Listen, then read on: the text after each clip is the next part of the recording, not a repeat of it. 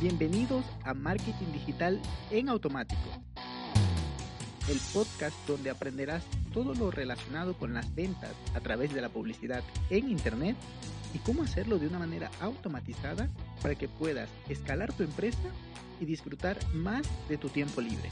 Así es que, manos a la obra. Empezamos.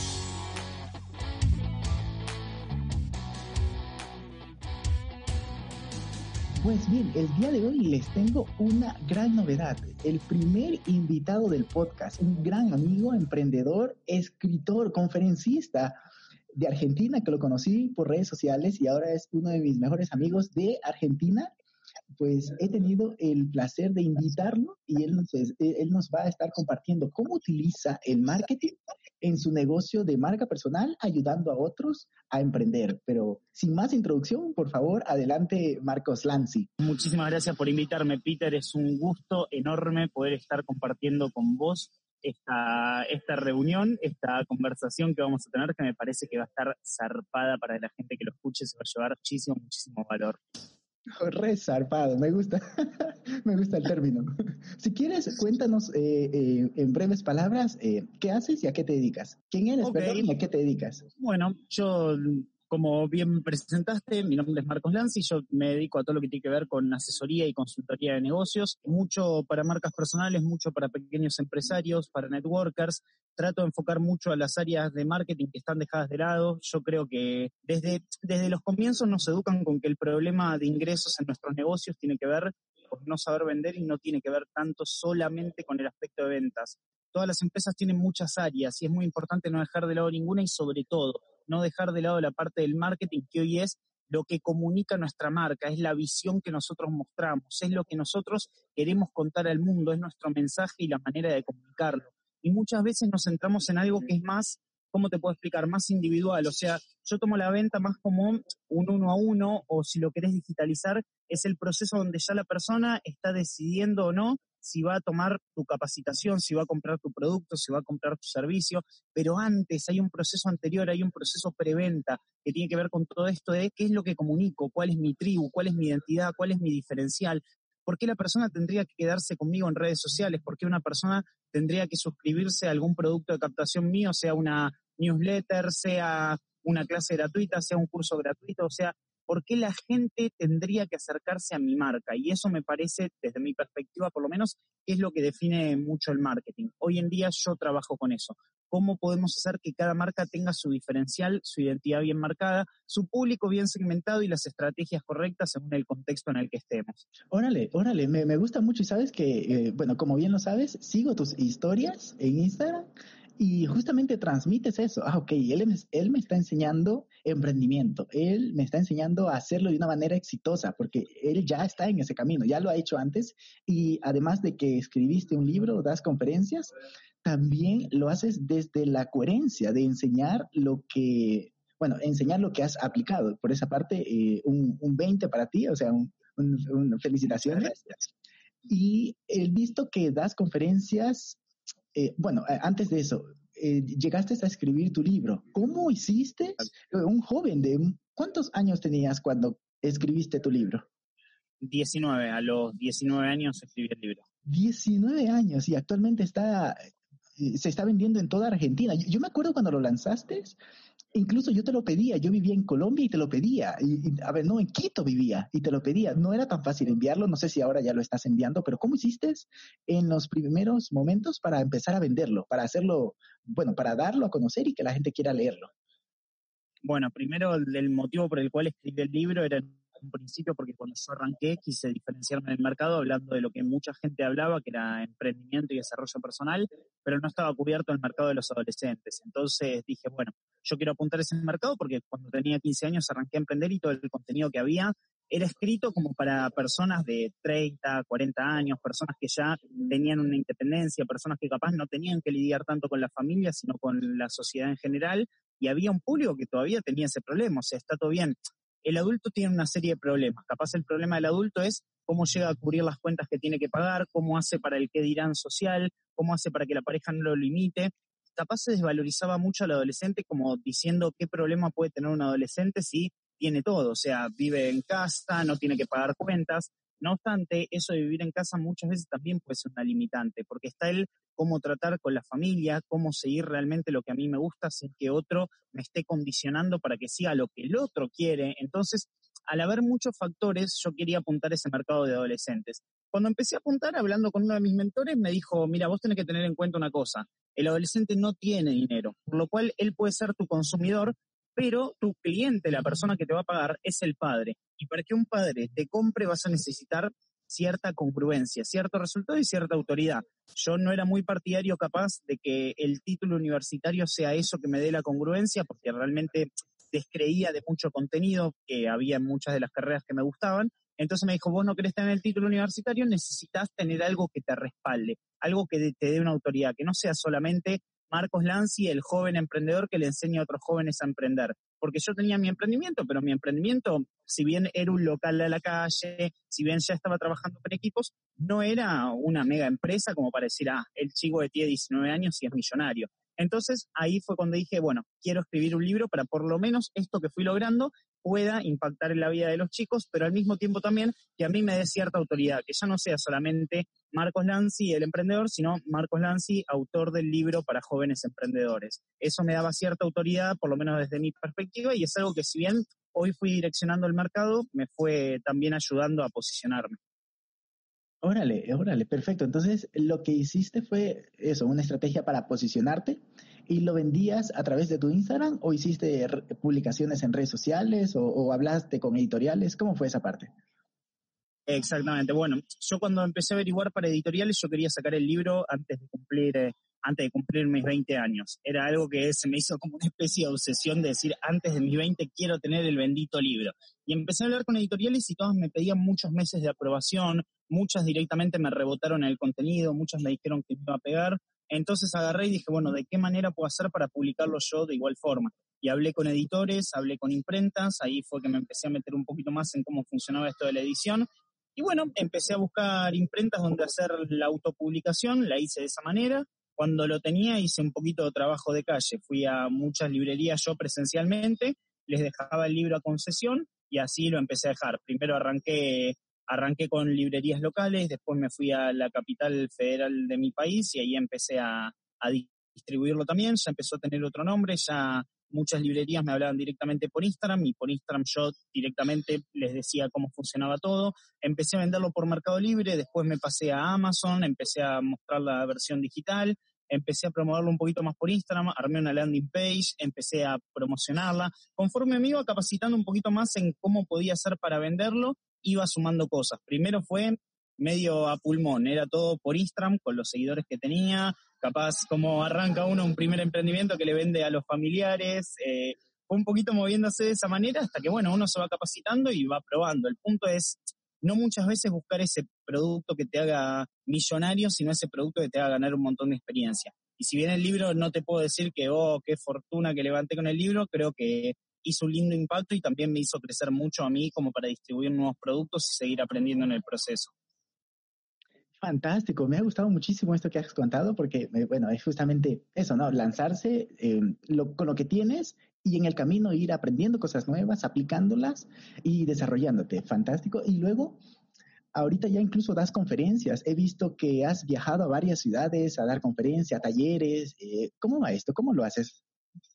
Bueno, sí, era un poquito, también un poco esto. Yo me fui formando en oratoria, empecé a trabajar PNL, lenguaje corporal, persuasión, comunicación, como para justamente que yo creo que no alcanzan con tener un buen mensaje en general, y esto lo digo también en relación a los productos o servicios. Hoy sí estoy de acuerdo con muchos gurúes que dicen que el mejor producto se vende solo. Yo creo que ni el mejor mensaje se comunica solo, o sea, tiene que haber un buen comunicador detrás y yo no, te, no me categorizo como buen comunicador, pero sí es cierto que me gusta mucho formarme en ese área, cosa de poder impactar un poquito mejor. No alcanza con que el mensaje sea bueno. Primero porque bueno o malo es una interpretación personal. Cada uno le da el toque a qué puede ser bueno o qué puede ser malo. Pero yo creía que ese mensaje que yo tenía era bueno. Y muchas veces la gente no lo escuchaba, terminaba discutiendo con muchas personas por ir en contra de sus creencias en vez de acompañarlas y mostrarles que había un algo más. Entonces empecé a lanzarme, en medida que empecé a estudiar oratoria, me empecé a animar a hablar más adelante de las personas. Así un día dije, bueno, voy a organizar mi primer taller Mi primer taller fue una mierda, creo que vinieron tres personas nada más, o sea, algo que en su momento me desmotivó un poquito, pero así fui aprendiendo. Los siguientes talleres, bueno, no te puedo decir que fueron mucho mejor porque uno lo cancelé porque no vino nadie, esos fueron los primeros meses. Así empecé otra vez desde cero como en el libro, a ver qué podía hacer para jugar con el marketing, para ofrecer las cosas que yo hacía, cómo podía hacer para impactar en más personas.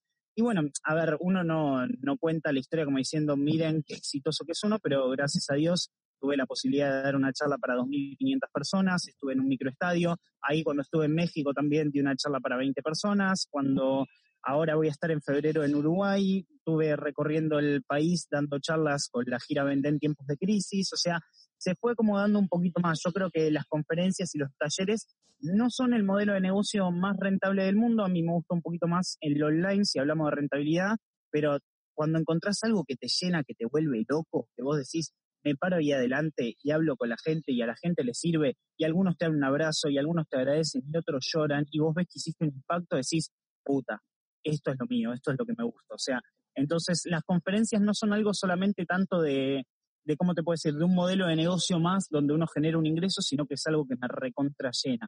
Es algo que me gusta y hasta se nota. Yo ahora hace poco cuando estuve en Córdoba, Córdoba, Argentina, que fui a dar vender en tiempos de crisis también, estaba con mi pareja y es increíble cómo me cambió el humor antes de dar la charla y después de darla. O sea, antes fue un poquito de ansiedad de poder estar ahí, de poder largarme a hablar y después dije, no, qué hermoso, esto, esto es lo mío. Y por eso también una de las cosas que promuevo es que la gente pueda encontrar aquello que le gusta, no sea solamente un buscar la rentabilidad. Hoy hacer plata es una boludez, o sea, como decimos acá, en Argentina es una tontería hacer plata, no, no es complicado. Vos te metes en internet, hay 10 millones de opciones, tenés multinivel, tenés trading, tenés todo lo que tiene que ver con criptomonedas, te puedes afiliar a prácticamente cualquier persona del mundo y hacer dropshipping o vender cursos en línea y ganar en dólares, puedes hacer cualquier cosa si, si hablamos de plata, pero me parece que hay algo que que no compra la plata, que es la página. Una página en Facebook donde cuestionas las series y ad breaks, que es una función de Facebook, te empieza a pagar por la viralidad de tus videos. Y al mismo tiempo, cuando ganas viralidad y seguidores, puedes ofrecer hasta productos de otras personas en relación a las series, merchandising. Al mismo tiempo, ya Netflix hasta te paga porque analice sus series. O sea, perdón que me vaya mucho de tema con el audio y se me haga muy extenso, pero ¿a qué voy? uno se puede dedicar a lo que se le cante el orto hoy en día. Hoy uno se puede dedicar a lo que quiera, que, se, encuentre eso que realmente le llena. No sé si me expliqué más o menos, de nuevo, perdón por lo largo de, la, respuesta. No, tú adelante. Como siempre lo digo en, mis podcasts o en mis historias, me gustan mucho los acentos de, muchos países. Bueno, de casi todos, por lo que escuchar un argentino y te he recopado. Y luego me gustó esta, parte, bueno, todo el mensaje que, nos compartes, pero específicamente cuando dices, comencé a aplicar el marketing para hacer crecer mi marca, hacer crecer mis, eh, incluso hacer más conferencias, pero es que también me contabas antes de entrar en, el podcast que también eh, te estás pasando entre un híbrido de hacerlo offline, o sea, o sea, hacer conferencias presenciales, ahora también estás haciendo sistemas de marketing para vender tus capacitaciones. Y ahí es eh, el meollo del asunto, por lo cual, además de compartirnos tu historia e inspirarnos, eh, quería invitarte para que nos cuentes cómo estás aplicando el marketing en tu negocio de, formador, si se quiere.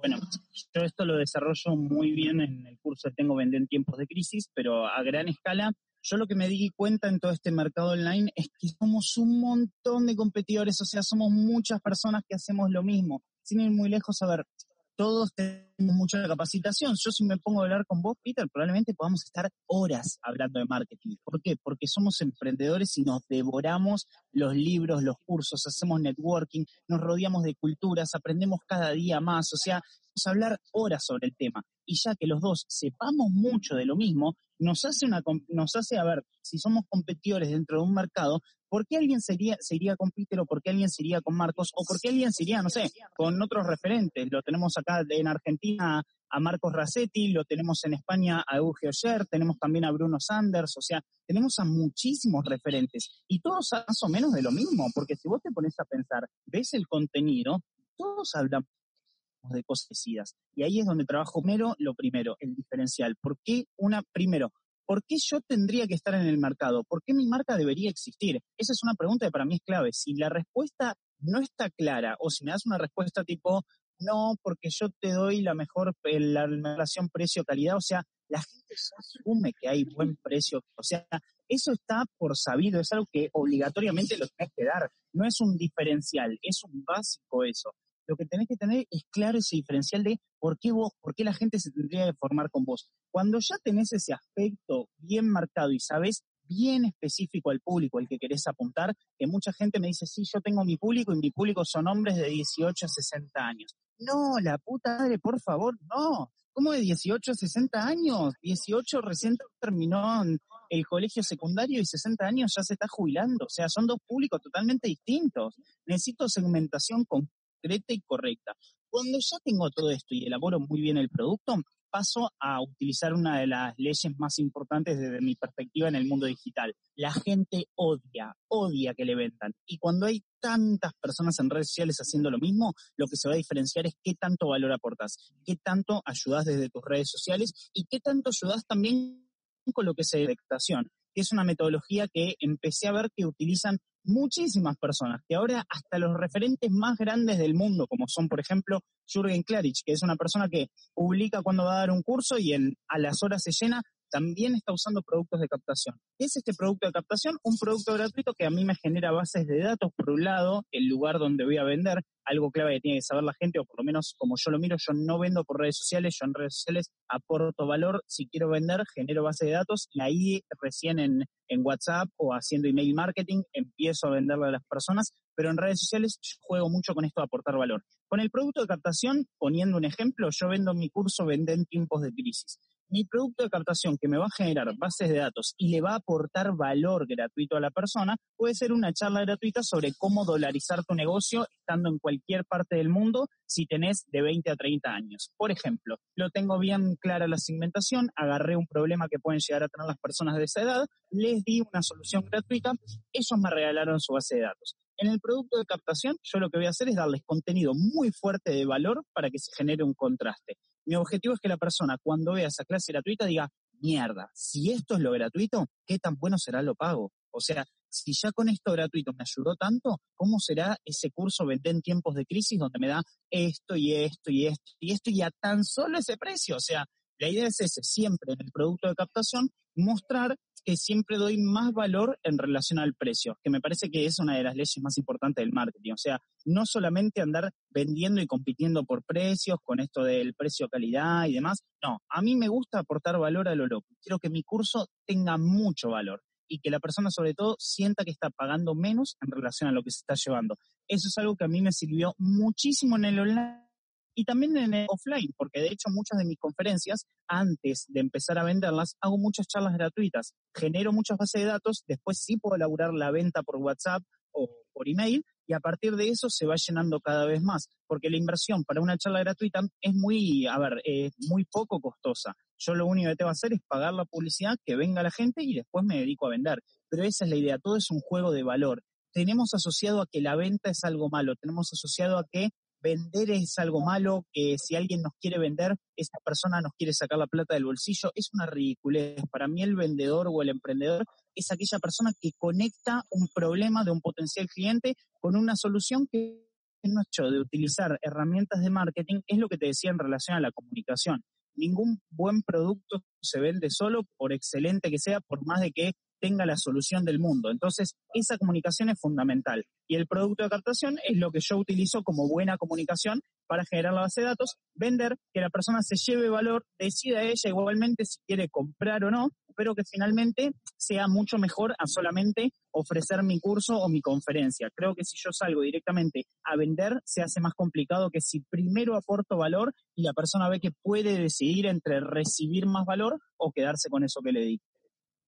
O sea, lo que estoy escuchando acá es que lo tienes bastante claro en lo que tiene que ver con una escalera de valor. Aportas un, valor descomunal en redes sociales, haces presencias, conecta con la gente, eh, tu contenido, tu, tu, marca personal como tal, van confiando en ti con un producto gratuito, generas un lead más, eh, luego vas un poco más eh, elevando el ticket hasta incluso llegar a un high ticket, incluso si se quiere por lo que e, e incluso luego muestras que haces eh, ventas por WhatsApp. Eso es algo que está conectando mucho más que, la venta. Bueno, ya eh, tal como lo dices, nadie quiere que le vendan, peor en redes sociales, compra aquí, compra aquí. Eso no funciona hace años, pero esa, esa relación que vas estableciendo, aportándole valor cada vez más en, en, la escalera, me parece muy, muy acertado de tu parte que lo estés haciendo para tu negocio y ayudándoles a otras personas también a hacerlo. Exactamente, tal cual. Es justamente como dijiste, esta famosa escalera de valor es algo que mucha gente no entiende, pero que es fundamental. O sea, a ver, para mí el mejor cliente es el que ya me compró y confía en mí y ve que juntamos todo el tiempo erróneamente los emprendedores, es a vender más a personas que no nos compraron. La idea es fidelizar, vender, o sea, algo que se tiene que poner en la cabeza a los emprendedores es que vender es fácil. Vos agarrás herramientas persuasivas, vos te formás en neuroventas, en persuasión, en lenguaje corporal, en PNL, y no te digo que te vas a formar de un día para otro, pero una vez que tenés esas formaciones, te das cuenta que vender es fácil. El punto es que lo difícil es ahí es cuando entra lo bueno del producto y el seguimiento post-venta que vos das. Porque cuando vos fidelizás a un cliente, ese cliente después te sigue consumiendo. Ahora hace poquito un chico que ya me había comprado por primera vez mi libro, después me compró el curso de redes sociales, después me compró el de marca personal y ahora me acaba de comprar el de vender en tiempos de crisis. Y es un flaco que no para de agradecerme el contenido que está viendo. Y ahora que ya ponele el único producto que le queda por consumir, el único servicio sería mi asesoría, que literalmente de tantas herramientas que tiene, lo único que le va a quedar por hacer con mi negocio es volverse mi mejor vendedor y no porque salga a vender mi curso, sino porque recibió tanto valor en relación a lo que fue pagando, que el tipo me da un testimonio que es oro. O sea, me da ese testimonio donde, por ejemplo, una chica me dijo hace poco, Marcos, gracias a vos, o sea, estaba pensando en cerrar mi local y ahora estoy pensando en abrirme uno nuevo. O sea, esos testimonios son oro, son cosas que realmente se vuelven tu mejor vendedor. Por eso yo trato de jugar mucho con esto de la ley del contraste, que es aportar valor descomunal superando la expectativa de la persona. Todas las personas tienen una expectativa sobre todo en la vida, sobre cómo va a ser su día, sobre cómo va a ser su pareja, sobre cómo le van a hablar y también sobre qué va a ser nuestro producto una vez que lo consuman. Entonces yo lo que trato es que ese contraste sea mucho mayor, o sea, ellos tengan una expectativa sobre mi producto y mi producto la recontra supere si yo le doy una expectativa, o sea, si yo no cumplo esa expectativa, ni siquiera la cumplo, estoy por debajo de la expectativa, la persona no es que no me va a volver a comprar. Directamente va a dejar reseñas negativas, no me va a pedir la devolución del dinero. Si yo cumplo la expectativa de la persona, probablemente estemos a mano. Me diga, bueno, perfecto, yo pagué por esto, se me dio eso, va a quedar todo ahí. Pero si yo supero la expectativa de la persona, esa persona me recomienda, me agradece, me deja un testimonio, hasta directamente lo quiere comentar con todo el mundo. Es un chico que hace multinivel que también me dijo, Marcos, quiero que toda mi red vea el curso de marca personal porque fue una locura. O sea, eso es lo que yo busco. No solamente que la persona me pague, o sea, es fácil hacer que una persona te pague. Lo difícil es hacer que esa persona se fidelice con vos. Y ese, ahí, ahí me parece que está el error de muchos emprendedores. Focalizarse tanto en el proceso preventa y venta y olvidarse justamente de la postventa, que es ese seguimiento, es ese ver dónde está el resultado de la persona, porque eso después se convierte en testimonio. Y ese testimonio te permite ampliarte en un mercado. Oye, ¿y, sabes lo que comentas acá? Eh, que es mejor venderle al que ya te ha comprado. Y es que además ya compraste ese lead, ya, ya pagaste por él, efectivamente. Y bueno, lo puedes ir subiendo y se convierte, tal como en este testimonio que nos compartes, en tu mejor vendedor. Pero es que igual, cada vez está siendo más caro conseguir leads. Imagínate que ahorita estoy con una campaña que está costando entre 5 y 8 hasta 9 euros un, o sea, el costo por clic, o sea, está carísimo en, eh, es una, o sea, para 8000 impresiones, o sea, está bastante caro. Por lo que trabajar en esto que nos compartes, de fidelizar a un cliente, romperle, o sea, exceder esas expectativas que él pudiese eh, tener, me parece un fantástico que nos compartas por acá. E incluso yo recomendaría a las personas que están, que escucharon este podcast, que lo escuchen varias veces, porque hay muchas enseñanzas que el buen Marcos nos compartió. Y la verdad es que quisiéramos seguir aprendiendo de ti, que nos compartas tus experiencias. Sin embargo, el tiempo se nos ha acabado, pero queda la puerta abierta para que en algún momento te pases nuevamente por acá y, nos compartas una que, otro, una que otra enseñanza. ¿Qué te parece, mi estimado Marcos? Me parece excelente, Peter. Gracias a vos por haberme dado el lugar también para estar acá. Me encanta conversar con vos y me encanta poder ir compartiendo todas estas cosas de las que estamos hablando. Creo que es fundamental y sobre todo le aporta muchísimo a todos los emprendedores. Fantástico. Muchísimas gracias, mi estimado Marco. Y hasta aquí el episodio de hoy. Sé que esta información va a ser de gran utilidad para tu negocio, por lo que te pido que lo implementes y lo compartas con alguien que sepas que también le va a ayudar.